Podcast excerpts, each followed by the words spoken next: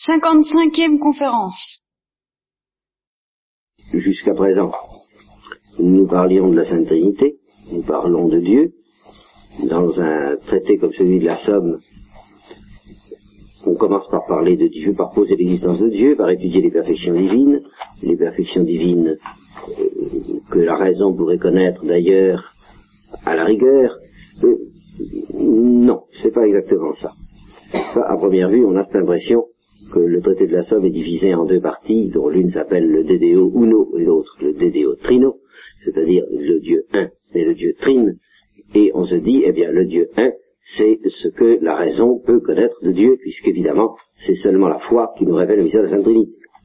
Donc, euh, en étudiant les perfections divines qui relèvent du Dieu un, son existence, sa simplicité, sa perfection, sa bonté, son éternité, son immensité, son infinité, euh, hein, toutes sortes de choses hantées comme ça, et puis euh, l'unité aussi, euh, puis les perfections dites opératives donc que j'ai évoquées hier. En étudiant tout ça, on a l'impression d'étudier des choses que la raison pourrait découvrir. Mais là, c'est pas ça. la raison pourrait découvrir, tandis qu'avec la Trinité, eh bien, on aborde le, le mystère proprement de foi. Eh bien, c'est pas ça. En ce sens que tout ce qu'on étudie dans la Somme est placé sous la lumière de la foi dès le début. Et en somme, dès le début, c'est le mystère trinitaire qu'on étudie. Seulement, si vous avez bien compris la structure du mystère trinitaire, vous devez comprendre, je vous l'ai dit hier, qu'il y a des perfections qu'on appelle communes aux trois, et puis il y a des perfections, pas des perfections, mais des propriétés, des notes, des caractéristiques propres à une ou deux personnes. La paternité, etc. Alors, dans le mystère de la Sainte il y a deux séries de perfections à étudier. Des perfections qui sont communes aux trois. Elles sont Dieu. Qu'est-ce que Dieu? Euh, Existence de Dieu, simplicité de Dieu, unité, éternité, immutabilité, etc. Bon. Et puis les perfections qui distingue les personnes. Voyez Mais c'est toujours le mystère de la Sainte qu'on étudie dès le début de la somme, en fait.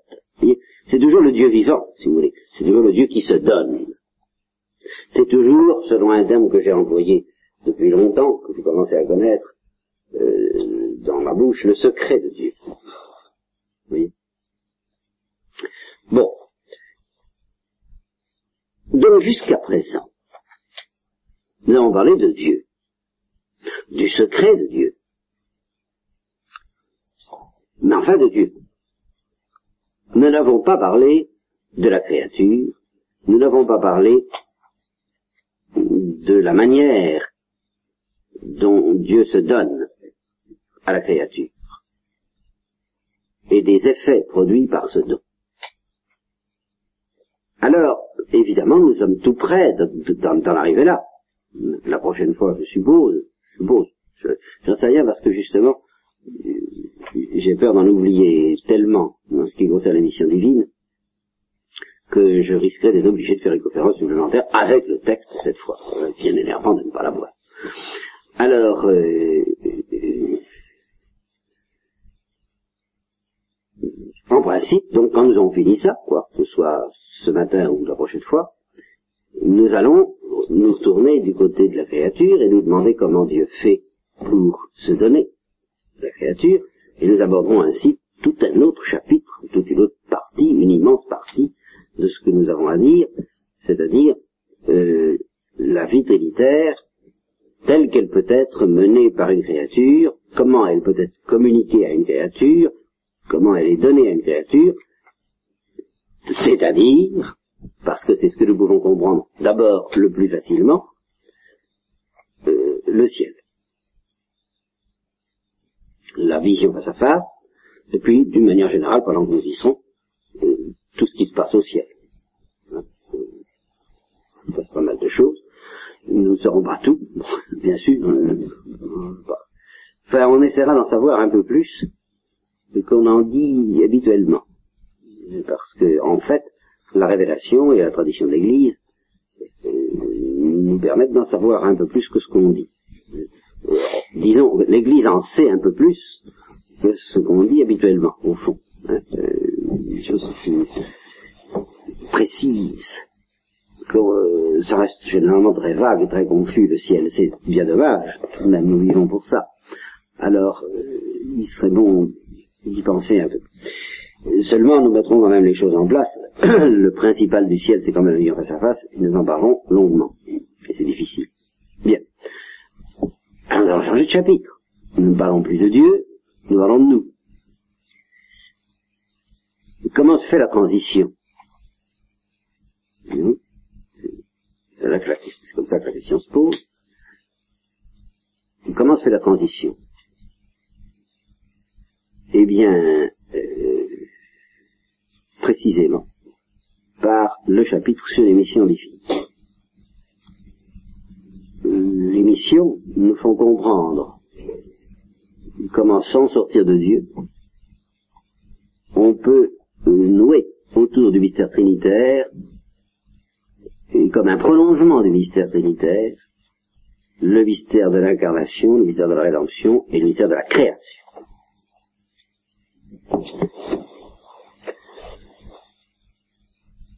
C'est une notion synthétique, si je dis. Il y a des produits synthétiques. Qu'est-ce que ça veut dire, une notion synthétique? Et Ça veut dire qu'elle noue en elle, autour d'un concept trinitaire, tout ce qui concerne la créature. Voyez? En présentant tout ce qui concerne la créature comme un prolongement à l'extérieur de ce qui se passe à l'intérieur de la Trinité, sans que ça cesse d'être trinitaire. Au bon, c'est ça. il se passe quelque chose à l'intérieur de Dieu qui s'appelle les processions trinitaires. La surabondance par laquelle le Père se donne au Fils et par lequel le Père et le Fils se donnent l'un à l'autre dans un mouvement qui s'appelle le Saint-Esprit. Eh bien, ce mystère même, c'est ce mystère même, pas un autre, qui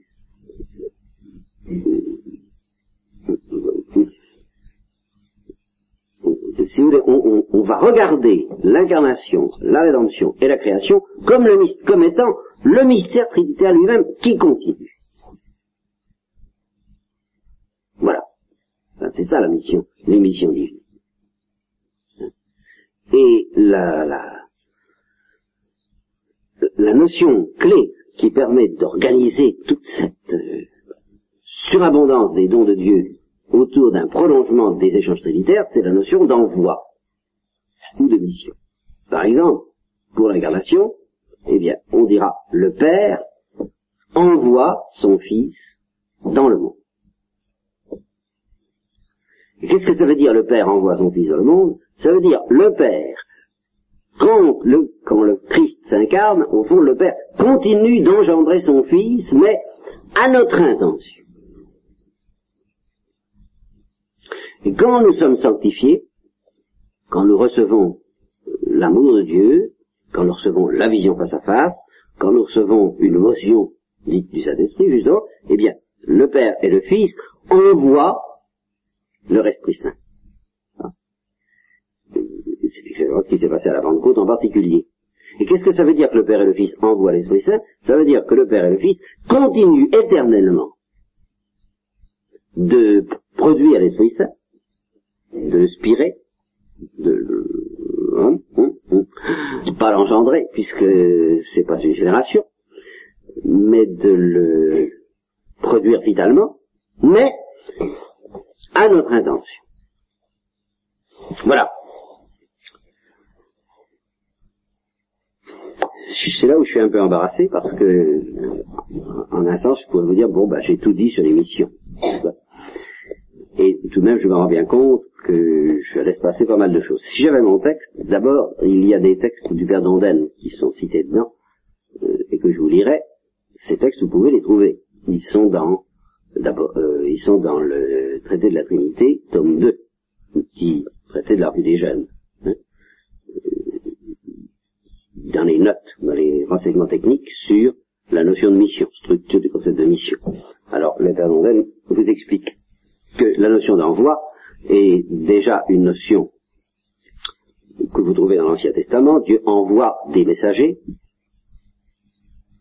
il envoie des lumières, il envoie euh, sa roi, de temps en temps, son souffle, son esprit, et à ce moment-là, ce n'est pas conçu comme une personne agréée, c'est conçu comme un effet créé de Dieu, mais très élevé, très mystérieux.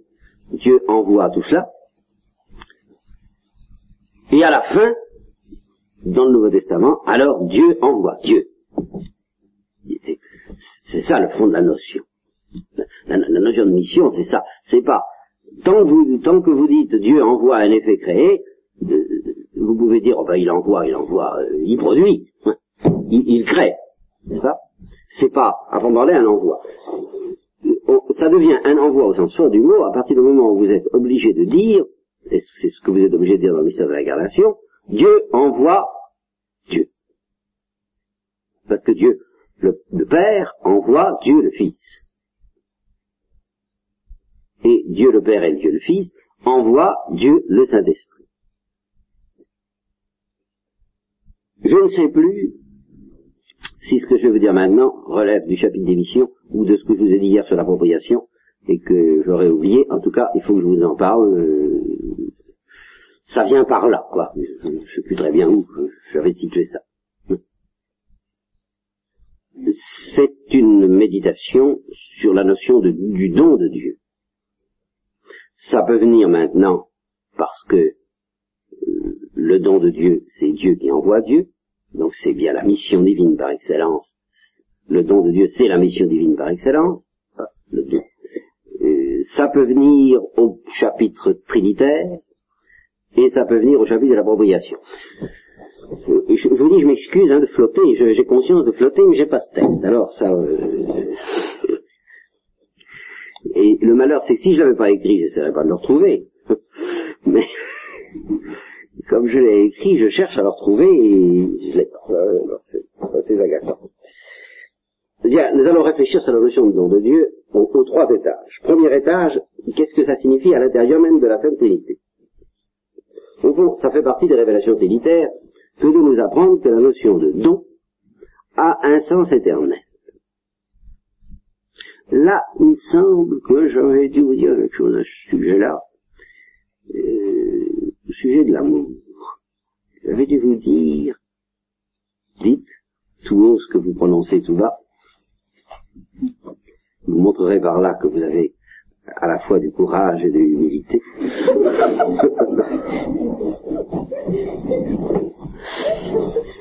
Simplicité. Qu'est-ce que, vous disiez? Hein, propos de l'amour hein vous aviez l'air de répéter des formules. Ah non, excusez-moi, alors je vous Je me demandais, eh bien, propos de l'amour, oui, je vous ai tout de même dit, semble, qu'il y a deux visages de l'amour, dont l'un est le seul que philosophiquement on puisse décrire, définir, et dont l'autre est une donnée d'expérience que nous ne pouvons absolument pas renier, parce que l'expérience nous l'enseigne d'une manière trop forte, mais qui, philosophiquement, est indémontrable. Ça, je suis sûr de l'avoir fait. Normalement, l'amour, défini philosophiquement, c'est tout simplement la complaisance de l'appétit pour un bien. N'est-ce pas Je dis ça. Euh, bon. Et cette complaisance produit deux effets possibles. Le désir quand le bien est absent, et la, joie et le repos dans la possession quand le bien est présent. Hein, vous vous rappelez. Donc, normalement, on définit l'amour, et hier encore, je n'y ai pas tellement manqué, voyez, comme euh, l'élan qui précipite la volonté ou l'appétit, l'amour, justement, l'amour est l'élan qui précipite la volonté vers le bien soit pour s'y reposer, soit pour le désirer. Si vous y réfléchissez, dans cette analyse philosophique qui semble complète, on, on, ce que dire de plus au sujet de l'amour Il y a quand même quelque chose qui manque, tout au moins par rapport à l'expérience. Il y a une notion qui manque par rapport à notre expérience de la vie humaine, c'est celle de générosité et de don. Je vais parler de ça, hein. Ça, ça, bon. Pardon, sœur euh, Oui, c'est ça. Bon. Et, et, la générosité, pourquoi, si vous vous rappelez pourquoi, on ne peut pas démontrer philosophiquement que l'amour est généreux. Parce que c'est de la surabondance. Oh, vous savez très bien. Et que la surabondance, par définition, ne se démontre pas. Bon. Alors ça va, on va pouvoir aller assez vite. Par conséquent, vous voyez, l'abîme qui sépare la notion d'amour et la notion de don. La notion d'amour, sans la révélation, avec une bonne philosophie, vous pouvez vous convaincre que ça existe en Dieu. Dieu aime Dieu. Ça, aucun doute. Nous en sommes sûrs. Dieu se complaît, Dieu est souverainement bon, il est la synthèse de toutes les perfections, perfection infinie, bonté infinie, excellence infinie, il la connaît, excellence, il se complaît donc en elle, il l'aime, il la veut, il ne voudrait pas s'en séparer, pour un empire. Hein. Bon, eh ben ça c'est l'amour, vous voyez, qui se définira par la complaisance ou le repos euh, infini et la joie infinie de Dieu en face du bien divin. Pas question de don là-dedans. Or, qu'il y ait du don en Dieu, que Dieu soit pas seulement amour, mais que Dieu soit don, c'est-à-dire agapé, déjà. Alors ça, c'est indémontrable.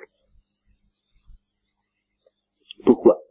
Parce que le don ne dit pas seulement l'amour comme complaisance dans le bien, le don dit surabondance, générosité, fécondité, sortie de soi-même, euh, euh, don. Hein? Et cela, eh bien, n'est pas indispensable à la perfection de celui qui donne. Si le fait de donner était indispensable à la perfection de celui qui donne, alors ce ne serait pas une pure surabondance. Voyez? Pour que ce soit, pour que le don soit vraiment pur, il faut que justement il n'ajoute rien, selon nos idées à nous, à la perfection de celui qui donne. Sinon ce n'est pas un pur don. Et, tout à l'avenant. Alors, bien sûr, nous découvrirons, quand nous arriverons, débarquons là-haut, que cette perfection était en réalité indispensable à Dieu, que Dieu ne serait pas Dieu s'il n'était pas don. Mais ça, nous ne pouvons absolument pas le comprendre sur la terre. C'est une donnée de foi. Une donnée de foi qui nous arrange bien parce que nous sentons bien dans notre cœur qu'il y a quelque chose comme ça, qu'à chaque fois qu'on aime, on a envie de donner, que quand on a découvert une perle précieuse, on a envie de dire aux petits amis, venez, allez voir ce que j'ai découvert. Oh, un champignon, Marie, je vous ai parlé, c'est à vous que j'ai parlé de la cueillette des champignons. Oui, ah ben alors voilà, bon, très bien, allez voir. Bon, eh bien, ça c'est de la générosité. Et cette générosité, nous constatons qu'elle jaillit d'autant plus facilement dans notre cœur que nous sommes heureux. Ce qui ne veut pas dire qu'on puisse pas être généreux dans le malheur, mais même quand on est généreux dans le malheur, c'est tout de même encore en vertu de quelque chose d'un certain bonheur qui nous reste. Celui de vivre et celui d'aimer, serait-ce que ça. Car aimer est un bonheur, finalement. C'est un début de bonheur. Si c'est pas tout le bonheur, c'est même un début de bonheur, et c'est dans la mesure où c'est un début de bonheur que facilement, spontanément, il surabonde en générosité. Mais ça, vous ne pouvez pas le démontrer philosophiquement. Vous le constatez, vous constatez que c'est une loi universelle expérimentale, mais vous ne pouvez pas le démontrer parce qu'on ne voit pas pourquoi c'est nécessaire. Nous le verrons pourquoi c'est nécessaire quand nous verrons la Trinité, pas avant. En attendant, nous l'expérimentons. Nous le constatons, nous le sentons, et nous sentons aussi d'ailleurs que le fait d'être généreux, euh, alors nous, ça nous perfectionne. Mais ça, c'est une autre histoire. Ça n'est pas pour être perfectionné par la générosité qu'on est généreux. Ce serait, c'est tuer la générosité que d'être généreux pour y gagner. Même en vie spirituelle. Même en, amour. Et ça, les, saints l'expérimentent très bien. Ils disent, bah, plus on donne à Dieu, plus on reçoit. Bien sûr. Mais si vous donnez en vous disant, je vais recevoir, alors euh, ça marche plus parce que vous ne donnez plus. Justement. Par, le fait même que vous faites ça pour recevoir, ce n'est plus du don. C'est du commerce. Hein vous voyez? Alors euh, ça va plus. Bien. Alors, euh, si c'est ça, je voudrais que nous nous arrêtions bien sur cette euh, découverte extraordinaire que la foi nous, enseigne, à savoir qu'il y a en Dieu ce mystère qui s'appelle le don. Et ce mystère il est approprié au Saint-Esprit. Est-ce que vous voyez pourquoi? Faire très attention. Il ne faut pas vous imaginer que quand vous envisagez la procession du Fils à partir du Père, simplement ça, le verbe à partir du Père, vous n'êtes pas déjà dans le mystère du don, vous y êtes. Pourquoi vous y êtes? Ben, Parce que vous êtes déjà dans le mystère de la surabondance. Alors pourquoi est-ce qu'on dit que le Saint-Esprit est le don de Dieu? Parce que la surabondance est un mystère d'amour, c'est un mystère qui jaillit de l'amour, c'est l'amour qui surabonde en don, et que c'est tout de même par amour, bien que ce soit nécessairement, mais dans un mystère qui tout de même relève de l'amour, que le Père engendre le Fils. Il l'engendre selon, si, vous voulez, c'est par amour que la pensée profère le Verbe. Voyez très exactement. C'est donc, c'est donc la fécondité de l'intelligence, mais si l'intelligence est féconde, c'est en vertu d'une générosité, donc en vertu de l'amour. Alors voilà pourquoi toutes les processions trinitaires, tout ce qui est trinitaire, sous l'aspect où c'est surabondance, générosité, et par conséquent, donc que Dieu se fait à lui-même de lui-même, donc que le Père fait au Fils de la nature divine, donc que le Père et le Fils se font à l'un à l'autre, eh bien, c'est euh, une... Euh, ça relève de l'ordre de l'amour, et par conséquent, ça possède une affinité. Ça possède une affinité. Mais ce n'est qu'une affinité. Nous sommes dans l'appropriation. Avec le mystère de la procession du Saint-Esprit. Parce que cette procession se fait, elle, selon l'amour. Tandis que la procession du Verbe ne se fait pas selon l'amour. Elle se fait selon l'intelligence, mais elle se fait par amour.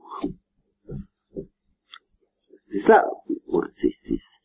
Pourquoi l'intelligence surabonde-t-elle Par amour. Mais elle surabonde eh ben, comme, l'intelligence, selon la lumière, selon la ligne propre à l'intelligence. Donc, il y a une affinité entre la personne du Saint-Esprit et le mystère du don en Dieu. Voilà. Alors maintenant, donc jusqu'ici, euh, vous voyez, je vous ai parlé du don sous la lumière du mystère trinitaire et sous la lumière du mystère de l'appropriation. Maintenant, nous allons parler du don dans la lumière du mystère des missions divines. Alors pour ça, il faut que je vous explique une chose extrêmement simple, alors qui est une thèse thomiste, tout à fait, mais qui est bien, bien mal comprise et bien difficile à comprendre, et qui est une des plus splendides, des plus extraordinaires thèses thomistes qui soit. Je crois d'ailleurs qu'elle vient de Saint-Augustin, j'en suis pas sûr, peu importe, et qui est la suivante? Le mystère du don en Dieu est tel qu'il ne peut pas y en avoir plusieurs, il y en a qu'un. Le mystère du don, c'est un mystère trinitaire. On peut dire le mystère du don, c'est le mystère trinitaire, c'est le déploiement des processions trinitaires. C'est ça le don. Le Père qui donne tout au Fils, le Père et le Fils qui donnent tout au Saint-Esprit, dans le Saint-Esprit et par le Saint-Esprit, qui se donne tout dans le Saint-Esprit, si vous voulez. Pas? Voilà, au fond, ce que c'est que le don en Dieu. Eh bien, quoi qu'il arrive, ça n'est jamais que ça, et ça ne peut être que ça. Ça ne peut jamais être autre chose. Il ne peut pas y avoir en Dieu un autre don que celui que nous venons de dire là. Et alors, c'est un paradoxe, parce que quand dans les espaces interplanétaires, Dieu crée, comme me le disait un philosophe dont je vous ai peut-être parlé, un petit chien, n'est-ce pas Vous avez dit, mais et si ça lui plaisait de, au lieu de créer tout ce qu'il a fait, de faire simplement un petit chien, comme ça hein Bon, ah ben, évidemment, on peut se dire, euh, ce serait d'une utilité discutable, mais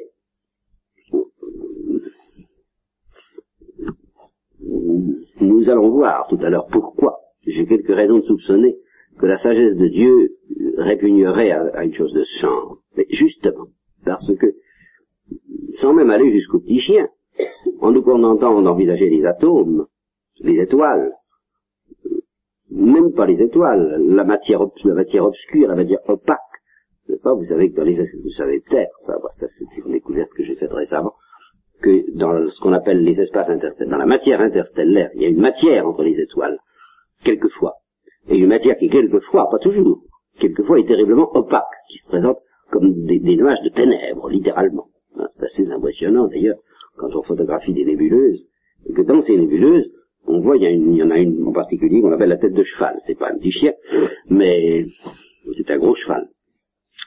Ça s'appelle la tête de cheval, et ce sont les ténèbres ça fait un drôle d'effet, hein, parce que le, ciel ne nous révèle pas que de la lumière. C'est, de l'encre. ce sont des, ténèbres, mais qui s'étalent sur des distances galactiques. C'est-à-dire que euh, ça a facilement l'ampleur de notre galaxie et plus. Hein? Et c'est, ce sont des nuages noirs. Tranche tout ça. Hein? Eh bien, même quand Dieu fait ça, un petit atome, pas une particule, je ne sais pas quoi, je sais pas ce que c'est qu'un atome, une particule, les savants non plus. Ah, j'y peux rien, moi, ils ne l'ont pas encore. Un petit caillou. Qu'est-ce qui se passe? Qu'est-ce qui se passe du côté de Dieu? Voilà ce qu'il faut bien. Qu'est-ce qui se passe du côté de Dieu quand Dieu crée un grain de poussière? Alors, je ne sais pas comment il crée les grains de poussière, il crée peut-être quelque chose avant. En tout cas, il faut bien qu'il y ait aussi des grains de poussière dans, la nature. Mais qu'est-ce qui se passe quand Dieu crée un grain de poussière? Ou quand il a créé euh, la matière dont sont sortis les grains de poussière, peu importe. Qu'est-ce qui se passe? Vous savez que cette question tracasse euh, beaucoup d'hommes, n'est-ce pas? C'est pas du jour au lendemain qu'on est arrivé à l'idée de la création. Il y en a qui ont pensé que cette, poussière, c'était Dieu lui-même, c'était une forme de Dieu, une émanation de Dieu, enfin toutes sortes de rêveries euh, qui ne tiennent pas le coup devant notre intelligence, mais enfin, nous sommes arrivés à l'idée de la création, oui. Mais alors cette idée de la création risque de nous masquer quelque chose quand on parle de la création, au fond, on ne parle pas du tout de ce qui se passe en Dieu quand Dieu crée. On parle simplement de la créature et de son rapport au Créateur. On dit simplement ce grain de poussière, il existe. Tiens, ah ben ça alors, il existe. Bon. Mais pourquoi il existe Est-ce que c'est parce qu'il est grain de poussière? Analysons. Analysons ce que c'est qu'un grain de poussière, supposons qu'on ait découvert ce que c'est, on ne trouvera jamais l'existence dans les caractéristiques du grain de poussière. Ça vous, étonne peut-être ce que je dis là, ça vous paraît peut-être abstrait, mais c'est pourtant euh, très relativement simple à comprendre. Vous, envisagez un cercle. Hein, ben, vous, vous demandez pourquoi est-ce que le cercle est rond. Bah, parce que c'est un cercle. Alors là, évidemment, c'est ça va de soi pourquoi c'est rond. Mais vous vous demandez pourquoi euh, le diamètre est le double du rayon. Pas parce que c'est, le cercle qui veut ça. Pourquoi est-ce que la somme des angles d'un triangle est égale à deux droits? Parce que c'est le triangle qui veut ça. Bon. Alors pourquoi est-ce que la poussière a telle et telle propriété? Parce que c'est la poussière qui veut ça. Mais pourquoi est-ce que la poussière existe? Alors là, vous pouvez pas dire parce que c'est la poussière qui veut ça. Parce que ça viendrait à dire que la poussière possède l'existence par nature, qu'elle n'a pas besoin de la recevoir. Et alors là, les métaphysiciens vous disent Dieu seul. Dieu seul. Un homme a telle et telle caractéristique, il, a deux yeux parce que c'est un homme, il a une intelligence plus ou moins développée parce que c'est un homme, il a euh, deux bras parce que c'est un homme, tout, tout, ça très bien. Mais il existe. Ah non, il pourrait très bien ne pas exister. La, la, notion de nature humaine n'exige pas l'existence, n'implique pas l'existence. Ça implique deux yeux, un nez, bah je ne vois pas l'existence, moi. Hein. La preuve, c'est que ça n'existe pas toujours. Un homme, ça n'a pas toujours existé. Si ça impliquait l'existence, ça existerait toujours, éternellement, comme Dieu. Bon, donc Dieu seul existe en vertu de sa nature. Alors on dit les autres, les, autres créatures, ça les créatures, même les très beaux anges, très beaux, très bien, mais euh, ils pourraient pas exister, quoi. Ils pourraient très bien ne pas exister. Par conséquent, ils reçoivent leur existence. Ils la reçoivent. Et alors dire qu'ils la reçoivent, c'est dire qu'ils sont créés. Bon.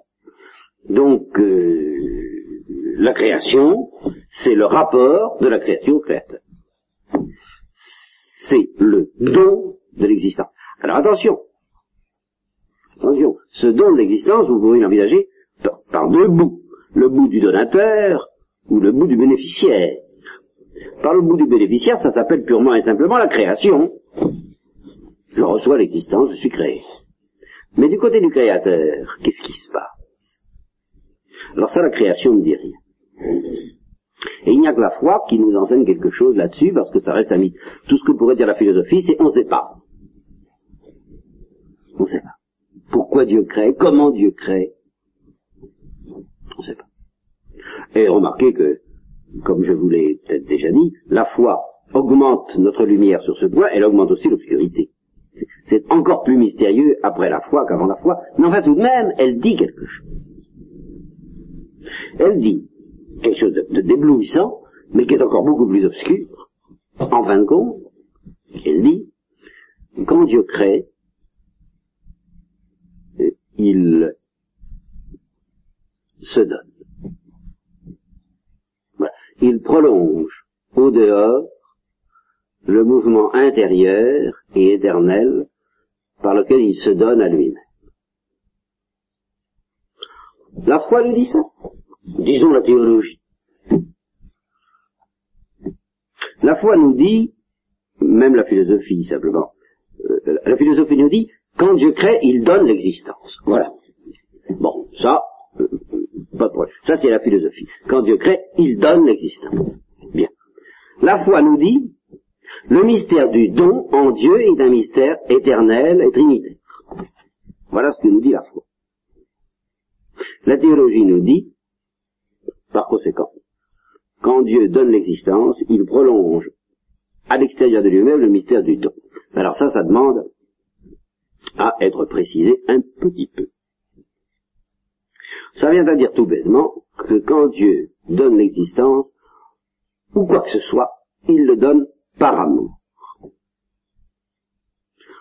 Alors là-dessus, je vous ai fait des conférences et des conférences hein, pour vous dire que dire que Dieu crée pour sa gloire, ça n'a de sens que si, en fin de compte, ça revient à dire que Dieu crée par amour. je vous ai expliqué ça, vous sauriez très bien me le dire, convaincu. La gloire, c'est la manifestation de ce qu'on est à quelqu'un. Bon. À qui?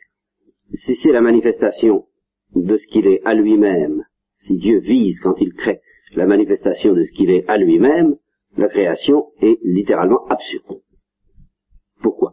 Parce qu'elle n'aide en rien Dieu à se connaître lui-même. Il se connaîtrait bien sans la création. Il n'a absolument pas besoin de se dire Oh, mais c'est formidable, moi je suis arrivé à faire ça. Oh, si essayait de faire autre chose, on va voir, tiens. Ça alors, c'est merveilleux. Mais de quoi je suis capable, mon Dieu Vous voyez Non, non, ça va pas, c'est ridicule, ça, ça, ça, ça marche pas. Donc Dieu ne crée pas pour dire, tiens, comme, le jeune enfant qui expérimente ses forces et qui construit, qui joue pour, voir de quoi il est capable. Vous voyez, non, Dieu n'a pas besoin de ça, euh, il le sait très bien éternellement, et dans le don qu'il se fait à lui-même, il sait de quoi il est capable, en fait, de don, de, de ce côté-là, zéro. Alors, qu'est-ce que ça veut dire pour sa gloire? Ça veut dire pour manifester ce qu'il est à d'autres personnes que lui. Mais s'il veut manifester ce qu'il est à d'autres personnes que lui, ça suppose que ces personnes, il les aime. Donc la toute première explication, c'est pas pour sa gloire, euh, parce qu'il s'agit de la gloire extérieure, pardon, ça, n'a de sens, cette réponse n'a de sens, que s'il s'agit de la gloire extérieure, c'est-à-dire de la manifestation à d'autres. Et alors, s'il s'agit de la manifestation à d'autres, cette réponse, pour avoir un sens, n'est pas la plus profonde, n'est pas la première, il faut en, elle, elle en suppose une autre. Si Dieu a créé toutes choses pour sa gloire extérieure, c'est-à-dire pour manifester à d'autres ses perfections, c'est qu'il les aime. Donc, avant même de dire pour sa gloire extérieure, il faut dire que Dieu a créé en fin de compte par amour pour certaines personnes. Celles à qui il veut manifester ce qu'il est. Par conséquent, si Dieu crée, c'est par amour. Par conséquent. Alors, ça c'est la grande intuition de saint Thomas.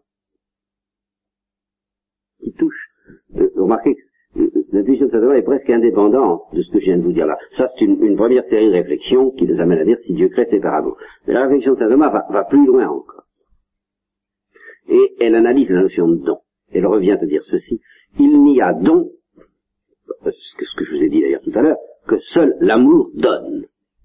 Euh, pourquoi, comment J'en sais rien. Nous verrons ça dans la Trinité. Ce lien entre l'amour et le don, nous le pressentons, nous l'expérimentons, nous ne le comprenons pas.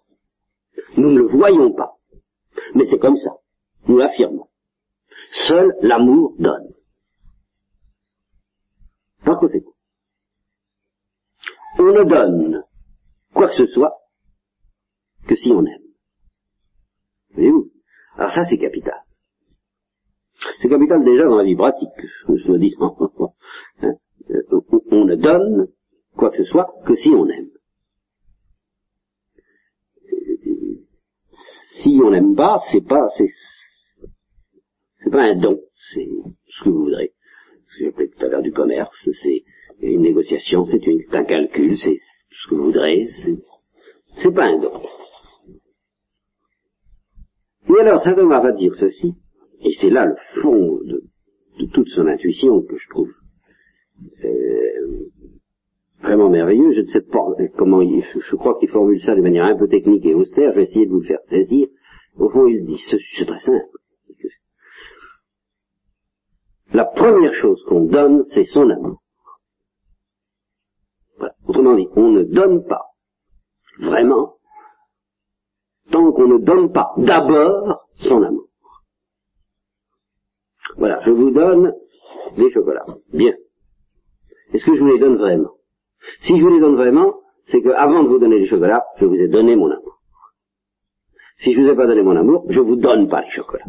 Je, je sais pas ce que je fais avec moi. Euh, je fais des arrangements, des calculs du commerce, tout ce que vous voudrez. Ça s'appelle pas donner.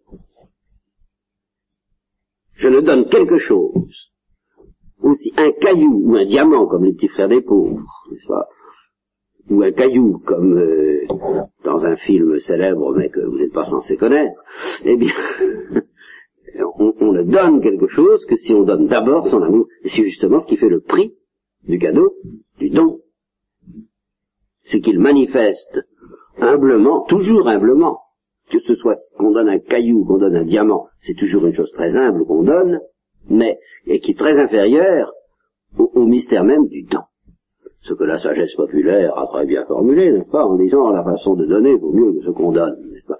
Je dirais plutôt le mystère même du don est toujours beaucoup plus précieux que ce qu'on donne.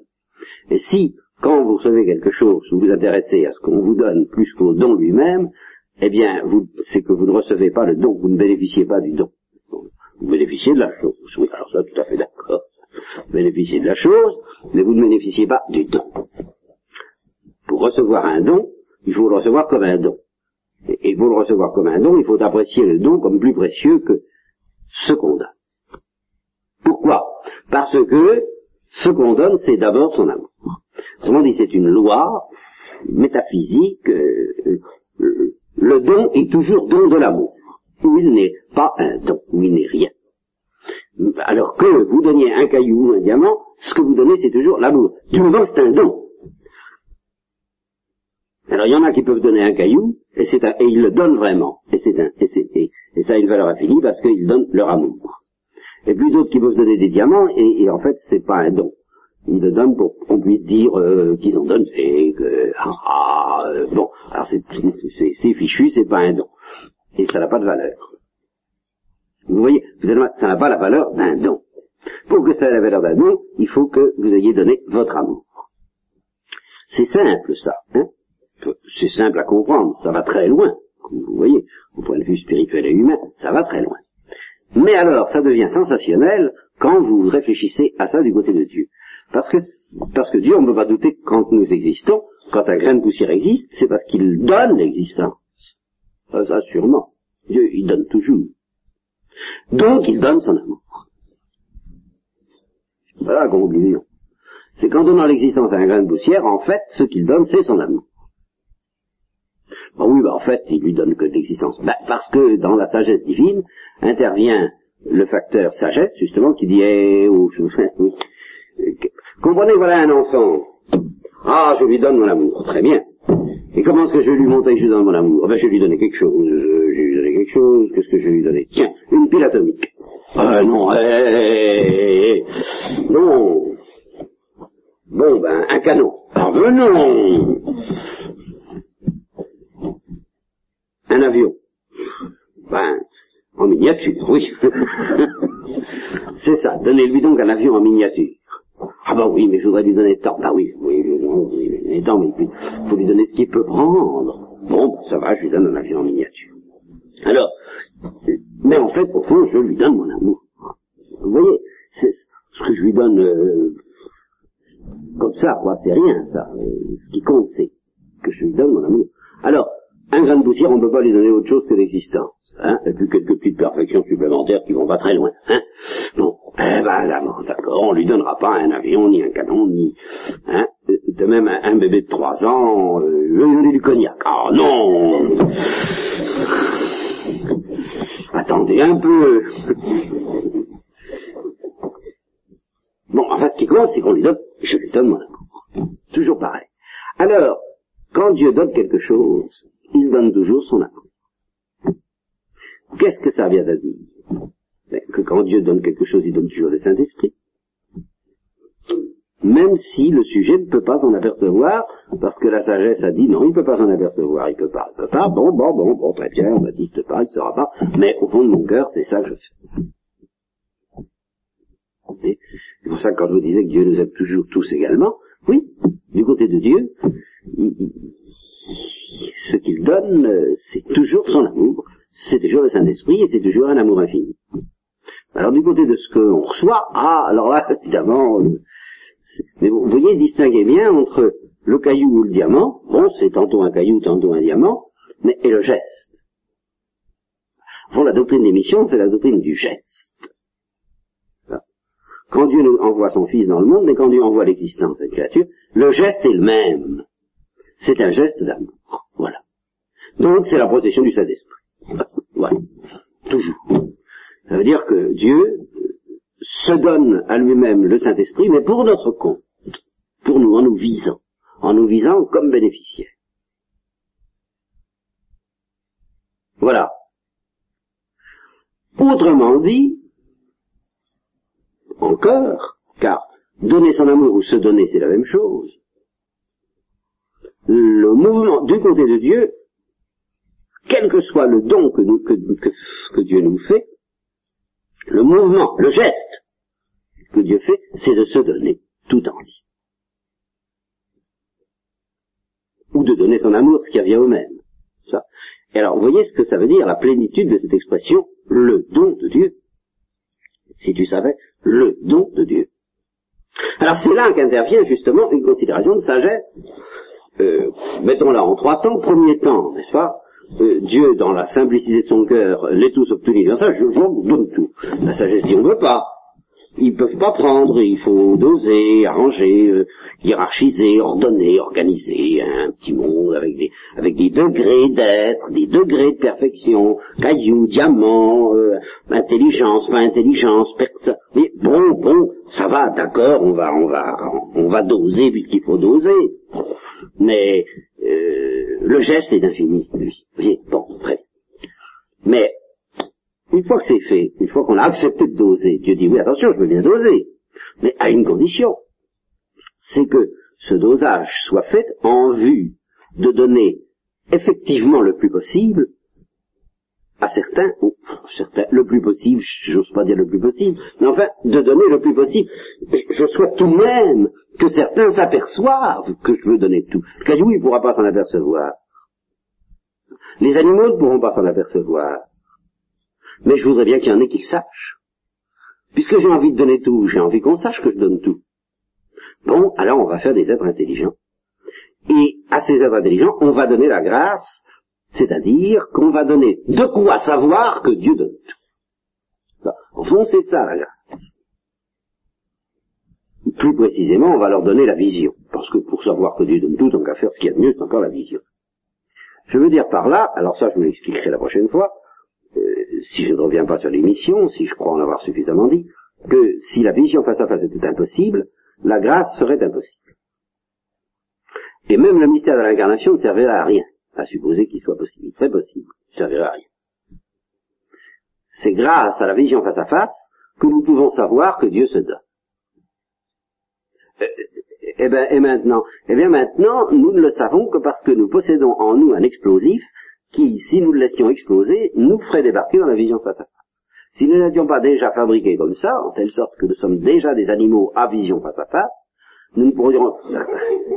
C'est pourtant la vérité, nous sommes des animaux raisonnables au plan naturel, et nous sommes des animaux à vision face à face au plan, spirit, au plan surnaturel. Mais si nous n'étions pas ça, eh bien nous ne pourrions rien comprendre, et vous ne pourriez rien comprendre à tout ce que je vous raconte là sur le don de Dieu. Donc c'est parce que nous avons en nous déjà le germe de la vision face à face que nous pouvons comprendre que Dieu se donne totalement, dès maintenant.